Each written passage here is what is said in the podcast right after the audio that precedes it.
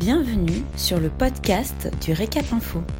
Ce podcast vous donne toute l'actualité de la semaine qu'il ne fallait pas louper. Un podcast réalisé par Célia Rigon et Romy Carrère. Vous écoutez l'actualité de la semaine du 21 au 24 décembre 2020. Les restaurateurs antillais seront-ils des cobayes avant l'incertaine réouverture des restaurants le 20 janvier en métropole? Des milliers de visiteurs venus de métropole débarquent en Guadeloupe et en Martinique pour les fêtes. Là-bas, le couvre-feu débute à minuit et les restaurateurs ont leur carnet de réservation plein, surtout pour les deux réveillons. Mais ils sont inquiets, ils redoutent les conséquences d'une reprise violente de l'épidémie une fois les fêtes passées. On sert de cobaye, c'est mon avis personnel. Si l'épidémie devait repartir ici, cela pourrait servir de justification pour le maintien de la fermeture des restaurants en métropole. Envisage le chef Arnaud Bloquel, propriétaire du restaurant L'Orchidea en Guadeloupe, qui s'enchante d'avoir un carnet de réservation plein, mais qui redoute le prix à payer. Je cite Je suis complet pour Noël et le jour de l'an, avec des listes d'attente. Je me réjouis d'accueillir tous ces clients en même temps, je suis très inquiet de devoir refermer en janvier en raison du retour de la maladie. Fin de citation.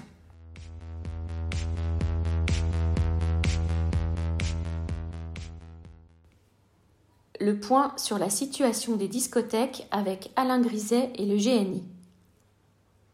Les organisations professionnelles et Alain Griset, le ministre en charge des TPE et des PME, on fait mi-décembre un point complet sur la situation des discothèques.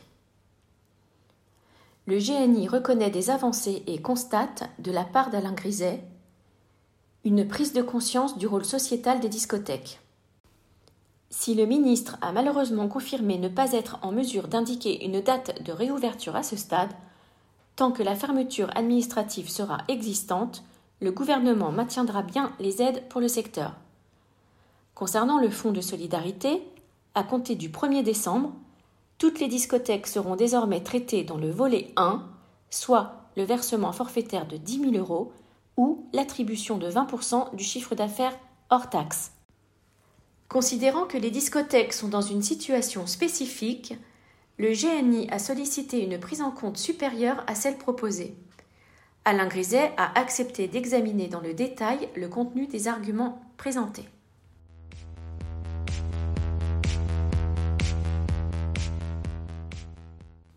Crise sanitaire des patrons de groupes hôteliers à l'heure d'un premier bilan.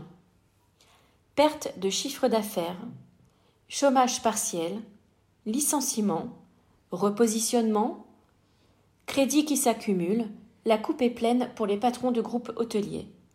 Entre pétition et manifestation, ils ne demandent qu'une chose, rouvrir et travailler.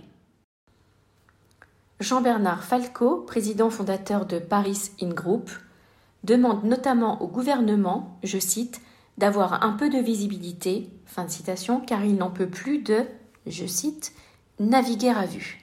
Fin de citation. Nous sommes dans une période de combat, confirme Solène Devy, directrice adjointe du groupe Oco Hotel. Elle reconnaît que, je cite, la gestion de la crise est très compliquée. Fin de citation. Ainsi, du côté du groupe Accor, le plan de restructuration annoncé par Sébastien Bazin, patron du groupe, vise 200 millions d'euros d'économies et inclut au moins un millier de suppressions d'emplois. Malgré tout, les patrons des groupes hôteliers se veulent optimistes à l'horizon 2022, sans compter l'arrivée des premiers vaccins anti-Covid depuis la fin de l'année. Mais, dans le même temps, tous redoutent une troisième vague rendez-vous sur notre site www.l'hôtellerie-restauration.fr dans la rubrique vidéo et podcast.